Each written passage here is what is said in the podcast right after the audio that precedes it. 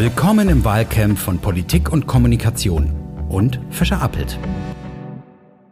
Die Ampel ist eine heiß gehandelte Kombination, die nach der Bundestagswahl rauskommen könnte. Aber funktioniert so eine Koalition überhaupt? Das weiß Miss Khan. Sie ist seit 2019 Landeschefin der Grünen in Rheinland-Pfalz. Jetzt kandidiert sie für den Bundestag. Mein Name ist Konrad Göke, ich bin Chefredakteur des Magazins Politik und Kommunikation und sage herzlich willkommen, Miss Bar, hier im Wahlcamp. Hallo. Wie funktioniert eine Ampel?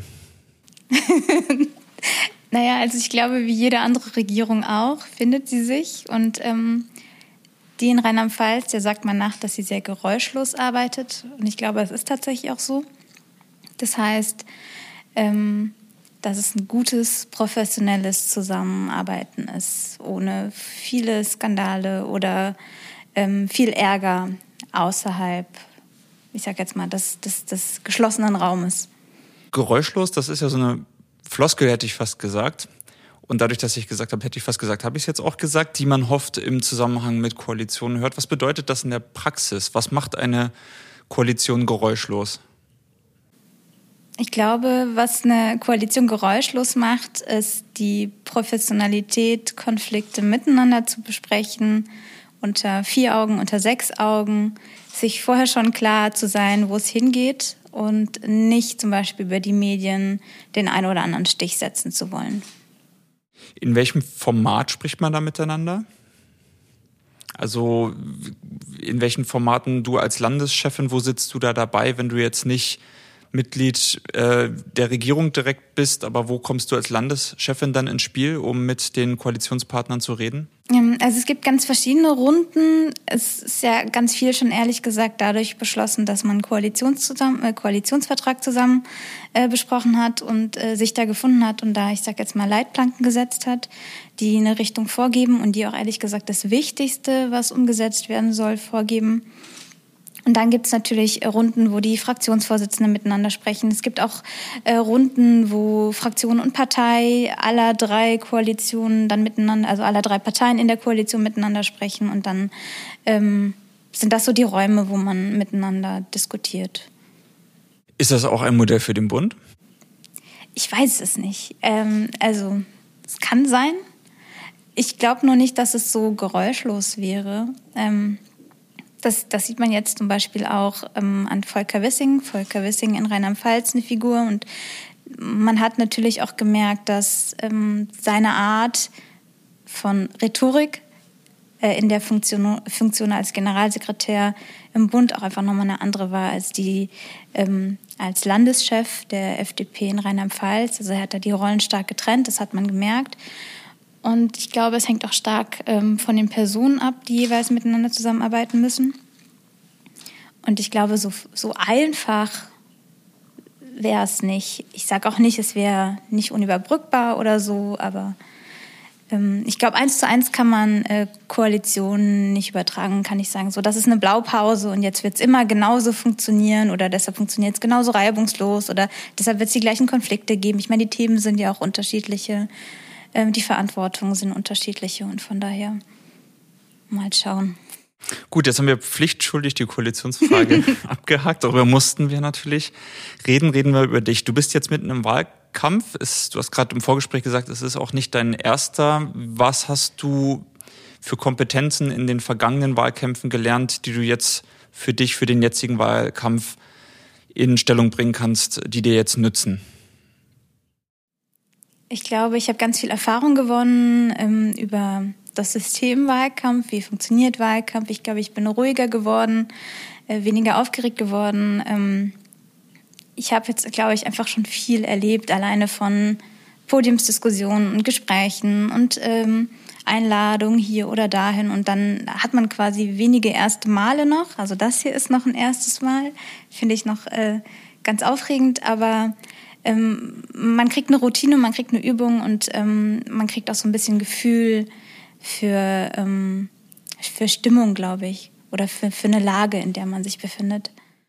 Was für eine Lage ist das jetzt hier? jetzt die Situation ähm, gerade am ja. Tisch. Eine ganz gute, glaube ich. Also ich lege mein Schicksal vertrauensvoll in deine Hände. Oh Gott.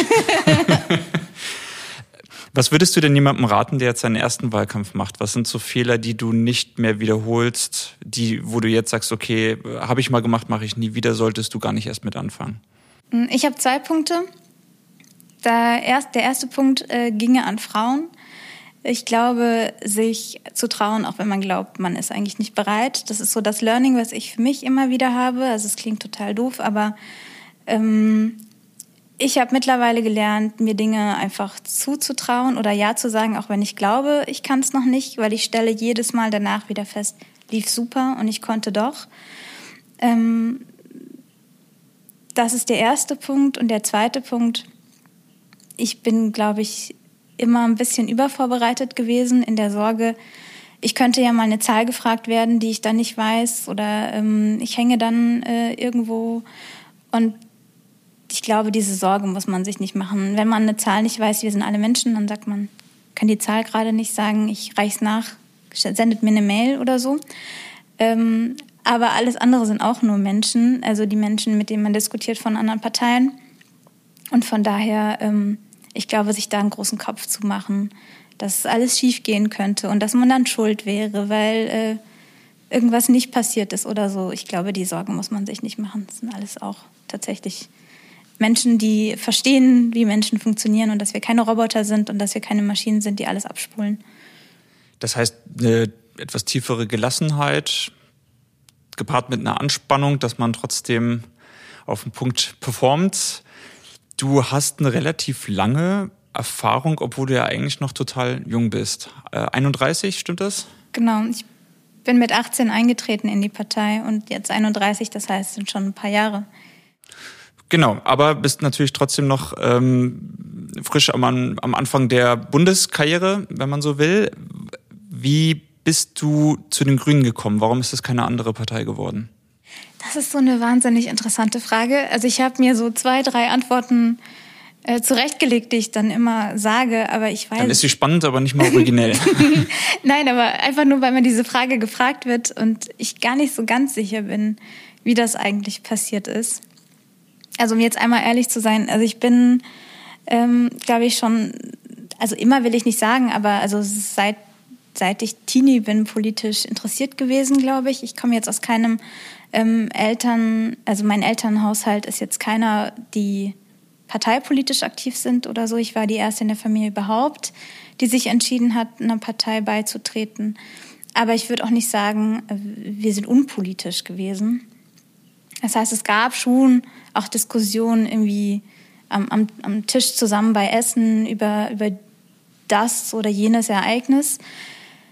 Und ich wusste schon, ähm, also immer wenn ich 18 bin, will ich irgendwie eintreten. Eigentlich geht das sogar früher, hatte ich mich nicht mit beschäftigt. Ähm, aber ich, ich, also mir war klar, ich möchte gerne ähm, auch mitgestalten oder ich möchte mich nicht nur ärgern über Politik, sondern ich möchte auch irgendwie in einem Kreis sein, in dem ich meine Meinung sagen kann und dann vielleicht auch Einfluss nehmen kann auf, ähm, auf Punkte oder zumindest meine Perspektive teilen kann. Und ich ich habe, muss ich auch ehrlich sagen, so das erste halbe Jahr, dass ich einge also nachdem ich eingetreten bin, so ein bisschen gehadert mit mir. Also ich hätte mir auch vorstellen können, zum Beispiel ähm, am Anfang die, ähm, die S also in, in, die SPD einzutreten. Also ich bin Gesellschaftspolitikerin, mir ist äh, Gerechtigkeit total wichtig. Aber ähm, es gab zwei Punkte, die mich dann so ein bisschen gestört haben. Ich glaube, die SPD hatte kurz vorher ein Grund, ähm, ihr so Grundsatzprogramm geändert und da hat mir so das eine oder andere gar nicht mehr gefallen. Und ähm, ich finde Gerechtigkeit total wichtig. Ich finde aber auch, dass man ähm, Gerechtigkeit eigentlich nicht denken kann, ohne dafür zu sorgen, dass die Lebensgrundlagen, auf die man baut, erhalten werden können. Also mir bringt das nichts, mich ähm, für mehr Gerechtigkeit einzusetzen, aber in Kauf zu nehmen, dass ähm, in, in 10, in 20, in 30 Jahren vielleicht ähm, die Erde, auf der wir leben, nicht mehr so funktioniert und das System nicht mehr ähm, so da ist. Und ähm, von daher war es für mich zwangsläufig so, dass die Grünen die Option waren, weil sie halt, glaube ich, ähm, eine ne gute Politik machen, was soziale Gerechtigkeit angeht, aber auch globale Gerechtigkeit, ähm, weil sie nicht spielen ähm, populistisch mit ähm, Ängsten vor Minderheiten. Ich meine, man sieht mir das ja an. Ich bin jemand mit Migrationsgeschichte. Ähm, das hätte mich, glaube ich, gestört, wenn ich in eine Partei eingetreten wäre, die da auch so ab und zu mal ähm, für die eine oder andere Stimme mehr mal auf Minderheiten schlägt oder mal den einen oder anderen populistischen Pfad geht. Und von daher waren die Grünen die einzige Option und so, ich würde auch sagen, nach einem halben Jahr war ich absolut sicher, dass das die beste Entscheidung war. Du hast Politikwissenschaften studiert. Mhm. Ich auch. Ich wurde immer gefragt, Politikwissenschaften, dann, dann gehst du in die Politik. die meisten, die Politikwissenschaften studieren, tun das nicht. Du tust es oder hast es getan. Was bedeutet das Politik als Beruf? Ähm, ja, an der Stelle einmal, meine Mutter war auch ganz besorgt darüber, ähm, als sie festgestellt hat, dass ich wirklich Politikwissenschaften studieren will, weil sie sagte, was machst du denn dann Kind damit? Also sie dachte, ich werde arbeitslos ähm, nach dem Studium. War jetzt ja noch nicht so. ähm, ja, und ähm, die, die Frage war, Entschuldigung. Politik als Beruf, was genau, bedeutet Politik das? als Beruf. Ähm, ja, also ich merke, es ist, es ist total die Freiheit. Also ich, man muss an der Stelle auch sagen, ich habe ja vorher auch gearbeitet, beziehungsweise nebenbei gearbeitet, erst bei der Landeszentrale für politische Bildung und dann in der Landesbehörde. Ähm, und es, es ist ein bisschen wie selbstständig sein, glaube ich, ähm, mit ganz viel Eigenverantwortung und auch ganz viel Möglichkeiten, ähm, sich und seinen Tag zu gestalten. Aber es ist natürlich kein 9-to-5-Job. Ich arbeite quasi jedes Wochenende ich bin auch um 23 Uhr noch erreichbar. Ich habe ähm, Pressemitteilungen freizuschalten, während ich an einem Podcast sitze. Ähm, da warten wir noch drauf. genau. Ähm, von daher, es, es, ist, es ist wahnsinnig spannend. Es ist kein Tag wie der andere. Es ist, ähm, glaube ich, auch ein Job, bei dem man jedes Mal, jeden Tag neu lernt. Also es gibt keinen Tag, wo ich nicht äh, da durch meine Begegnungen irgendwie neue Perspektiven ähm, äh, sehe oder erlerne und so. Und es ist, glaube ich, ein wahnsinnig herausfordernder Job, der mich aber tagtäglich wachsen lässt. Wachsen lässt. Und das finde ich äh, wahnsinnig toll. Machst du lieber Politik oder dieses politische Geschäft oder Wahlkampf? Oder kann man das gar nicht trennen? Ich glaube, man kann es nicht so gut trennen, aber ich würde sagen, wenn man Parteimitglieder anschaut, gibt es die, die die Phase zwischen Wahlkämpfen lieben und die, die Wahlkampf lieben. Und ähm, ich gehöre eindeutig zu denen, die Wahlkampf lieben. Ich finde, die Gesellschaft ist äh, zu keinem Zeitpunkt so politisiert wie um einen Wahlkampf rum. Und ich finde das wahnsinnig äh, cool, dann noch besser ins Gespräch kommen zu können oder noch mal aktiver ähm, Menschen zu haben, die auf mich zugehen und mir Mails schreiben und mir Nachrichten schicken und Fragen haben. Und das gibt's, ich sag jetzt mal, zwischen Wahlkämpfen weniger einfach. Hast du das letzte Triell gesehen oder hast du überhaupt eins der Trielle gesehen mit Annalena Baerbock drin? Ich habe die äh, ersten beiden gesehen und das dritte muss ich noch nachgucken. Da war ich einfach bis jetzt terminlich äh, gebunden. Wie gefällt sie dir als Spitzenkandidatin? Da wirst du jetzt wahrscheinlich irgendwas äh, Gutes sagen. Ich freue mich schon drauf. Aber wie beurteilst du auch den Umgang mit ihr in der Öffentlichkeit? Mhm. Also ich habe ja die ersten beiden Trielle gesehen. Ich habe ähm, mir vom dritten berichten lassen. Also ich kann mir da noch keine eigene Meinung bilden, aber ich habe ähm, natürlich einen guten Eindruck von ihr. Und ich glaube, also das ist das Feedback, was ich auch gehört habe aus meinem Kreis, dass sie gerade im dritten nochmal ganz besonders gut war. Ähm, das sagen mir auch nicht nur grüne Mitglieder, sondern auch Menschen äh, in meinem Freundeskreis, die jetzt vielleicht gar kein Grünmitglied sind oder vielleicht sogar einer anderen Partei angehören. Und ich halte sie auch also wirklich für ähm, gut in den Debatten. Sie ist immer sehr klar, sie ist direkt, sie ist ähm, jemand, der ähm, Fakten ähm, bei sich hat und ähm, die auch stringent argumentieren kann. Also sie kann ihre Wertvorstellungen darlegen, ähm, sie kann erklären, warum es so wichtig ist, ähm, was sie jetzt gerade vorschlägt, umzusetzen. Und ich finde, sie hat das richtig, richtig gut gemacht. Und was mich so ein bisschen stört, ist, ich glaube, das war beim zweiten Triell, da war sie ja wahnsinnig sympathisch, glaube ich, in den Werten aber ihr wurde nicht so viel ähm, Kompetenz zuge zugeschrieben.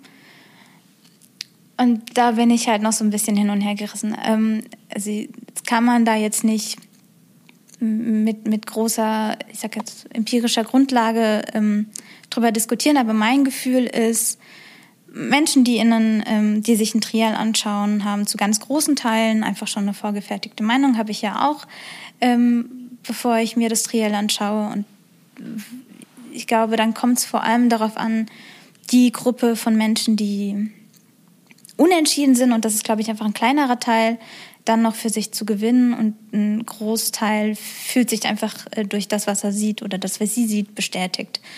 Ähm, ich glaube, es hat aber auch ein bisschen was mit Sexismus zu tun, also so ähm, unsexy diese Debatte ist, aber man sieht ja, sie, sie war viel deutlicher und viel stärker von Negative Campaigning betroffen und von, ähm, von ähm, fast schon Verschwörungstheorien. Ja, die meisten Fake, Fake News waren News. tatsächlich über sie, ne? Das wurde genau. ja gemessen.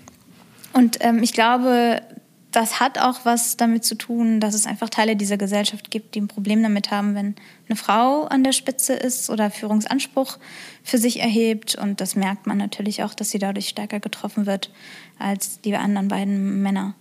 Merkst du das in deinem Wahlkampf auch? Mhm. Eine Andersbehandlung? Ja, schon. Wie drückt sich das aus? Ja, also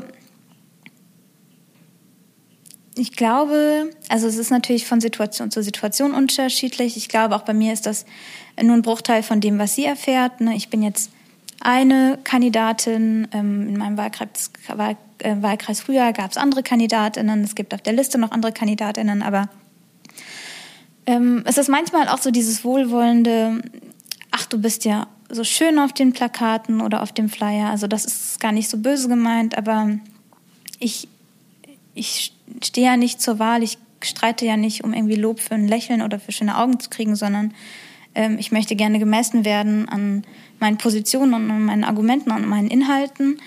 Ähm, es ist aber auch oft so dieses, ich werde nicht ernst genommen oder ich habe eine Begleitung dabei, vielleicht jemand, der meine Fotos macht oder der mich fährt zu Terminen.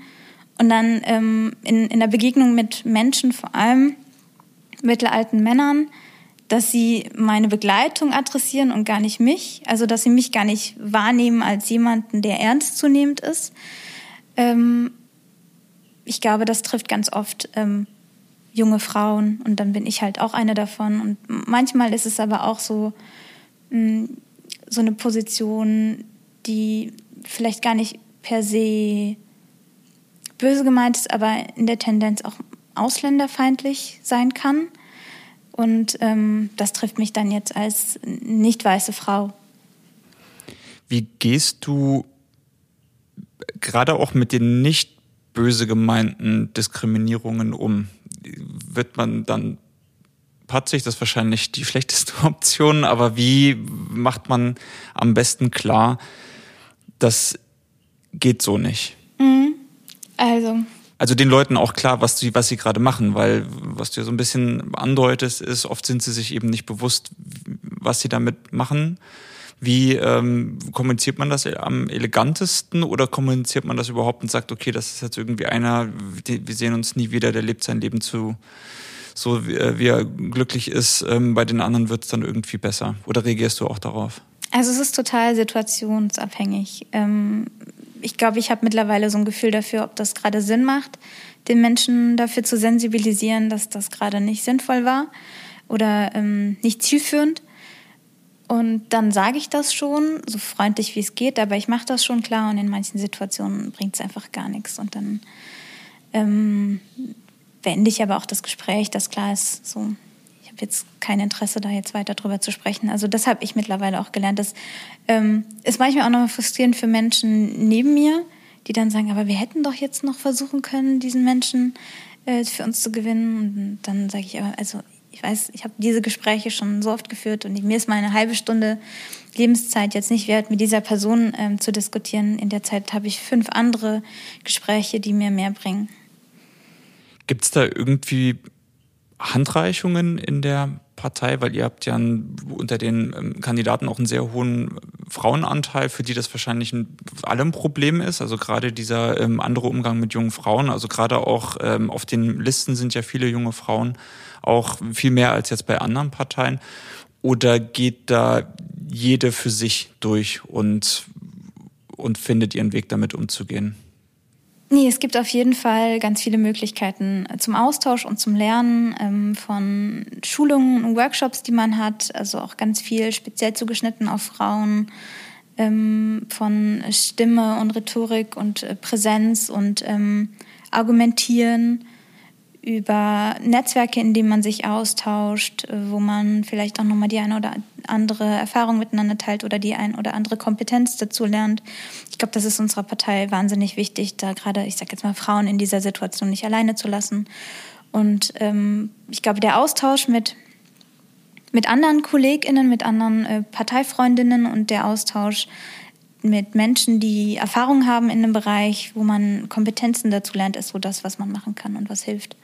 Du hast ja Politikwissenschaft studiert, wir haben schon darüber gesprochen, hast ja gesagt, du hast auch in der Landeszentrale für politische Bildung und äh, in der Behörde bei Islamismusprävention gearbeitet. Gibt es aus diesen Gebieten denn etwas, was du für deine Politik auch rausziehst oder weil oft wird ja gesagt, Politikwissenschaft macht einen so ähm, allgemein kompetent irgendwie für alles und am Ende geht man ähm, in die Richtung weg, wo man lustig ist. Aber zehrst du davon? Hast du da irgendwie was, was du da auch direkt in, dein, in deine Politik mitnehmen kannst?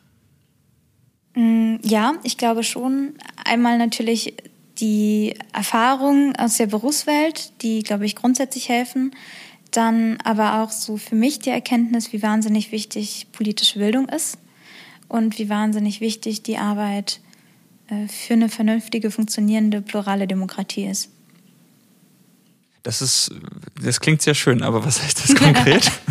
also bei der Landeszentrale für politische Bildung habe ich Veranstaltungen vor allem mit organisiert. Äh, ich glaube, da habe ich Gespräche mit Referentinnen und Referenten in Erinnerung, aber auch ähm, Gespräche mit Teilnehmenden, aber auch ganz plattes sich selber organisieren oder organisierend ähm, bei der bei der Landesbehörde, bei der ich gearbeitet habe, die hat sich gekümmert ähm, um die Extremismusprävention und das ist das Demokratiezentrum in Rheinland-Pfalz und das war auch einfach viel Arbeiten mit zivilgesellschaftlichen Akteuren, ähm, auch viel koordinieren und das braucht man beides auch im Politischen.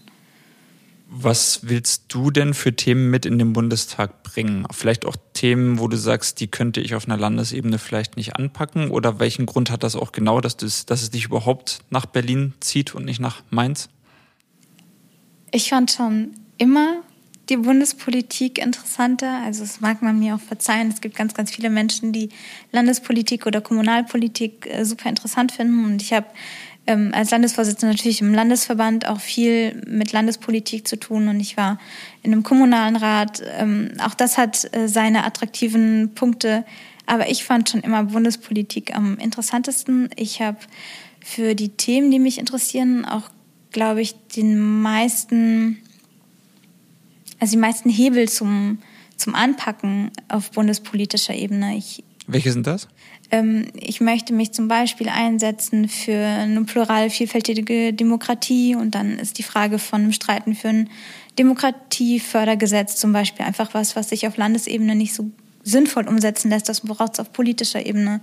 Wenn ich mich einsetzen möchte für ähm, mehr globale Gerechtigkeit oder soziale Gerechtigkeit, wenn ich mich einsetzen möchte für ein gesellschaftliches äh, Klima, das äh, Vielfalt äh, höher bewertet als gerade, dann, dann macht das auf äh, bundespolitischer Ebene einfach mehr Sinn. Und das ist so der Grund, warum ich für mich entschieden habe, ich möchte es gerne probieren. Wie orient, also ich kann dazu ja sagen, du bist Listenplatz 5 und ähm, habe vorher nochmal den Mandatsrechner gecheckt. Es sieht ja ganz gut aus. Also die äh, Liste würde ja bis äh, Listenplatz 6 momentan einziehen, wenn sich nicht mehr großartig was verändert. Wenn du jetzt Hast du jetzt schon irgendwie Planungen für die Zeit danach? Also ich habe hier ähm, einige sitzen gehabt, die gesagt haben, okay, sie, sie machen da gar nichts, kriegen aber schon Bewerbungen. Andere waren schon zu Gesprächen hier und haben zum Beispiel Gespräche auch mit Leuten geführt, die für Abgeordnete anderer Parteien oder anderer Fraktionen arbeiten, ob die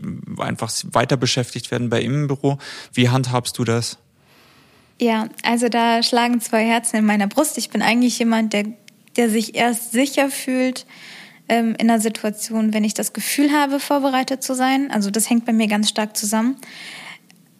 Aber auf der anderen Seite, ich bin noch nicht gewählt und ich möchte jetzt aus, aus Vorsicht und äh, Vorsicht von meiner, ich glaube, emotionalen ähm, eigenen Sicherheit, aber auch aus, ähm, ich sage jetzt mal, Respekt Menschen gegenüber, die dann vielleicht ähm, auch darauf hoffen, dass, dass sie für mich arbeiten können, noch nicht viel machen. Also ich habe ähm, jetzt vorerst mal abzuwarten und habe für mich eine ganze lange Liste mit To-Dos, die ich dann in dieser Reihenfolge angehe, sollte ich denn Sonntag oder Montag feststellen, dass ich gewählt wurde. Wie sehen denn deine letzten Tage jetzt bis zur Bundestagswahl aus? Kannst du in diesem vielstimmigen Chor von Leuten, die durcheinander schreien, noch äh, durchdringen? Machst du dir da Hoffnungen, überhaupt durchzudringen? Oder gibt es da einfach ein Pflichtprogramm, wo man sagt, ich muss einfach bis zum Wahltag Präsenz zeigen? Wie, wie sieht das genau aus? Wie sieht dein Kalender aus? Ähm, also ich glaube, man kann durchdringen. Das merkt man auch. Ich hatte jetzt gestern eine total tolle Veranstaltung, ähm, wo ich gemerkt habe, yes, es hat jetzt wieder was gebracht, da gewesen zu sein. Das war total ähm, der Ärger für mich eigentlich, weil das so zwischen zwei Terminen lag und Annalena war gerade in Mainz und ich war in Mainz und saß dann aber woanders auf einem Podium. Aber ich habe halt total gemerkt, wie wichtig das war, auf diesem Podium gesessen zu haben und äh, argumentiert zu haben für unsere Form äh, von, ich sag jetzt mal, Perspektive auf Gesellschaft. Das hat jetzt total was gebracht und ich glaube, davon gibt es ganz viele kleine Highlights, die jeder Politiker, die jede Politikerin für sich so findet. Und mein Tag ist übervoll. Also das äh, ist jetzt aber seit Wochen so, das ist jetzt noch ein paar Tage so und dann ist Ruhe. Das sind ähm, Infostände, das sind äh, Gespräche, das sind Podiumsdiskussionen, das ist ein Podcast, den ich jetzt äh, aufnehmen darf. Und das macht man. Man lernt mit jedem Termin und dann hofft man, dass man überzeugen konnte mit äh, seinen Ideen. Dann sehen wir mal oder schauen wir mal, wie es ausgeht. Ich danke dir für deinen Besuch hier im Wahlcamp. Wir haben es geschafft, tatsächlich, ohne dass du die Pressemitteilung freigeben musstest. Das kannst du dann jetzt gleich danach machen. Ich hatte ein bisschen gehofft, dass sie uns dazwischen kommen, damit wir so ein bisschen Live-Politik in den Podcast reinkriegen. Aber ähm, wir hatten ja zumindest so ein bisschen Live-Politik, in dem wir darauf gewartet haben. Ähm, vielen Dank für deinen Besuch im Wahlcamp und äh, hoffentlich bis bald. Dankeschön. Vielen Dank für die Einladung. Bis bald.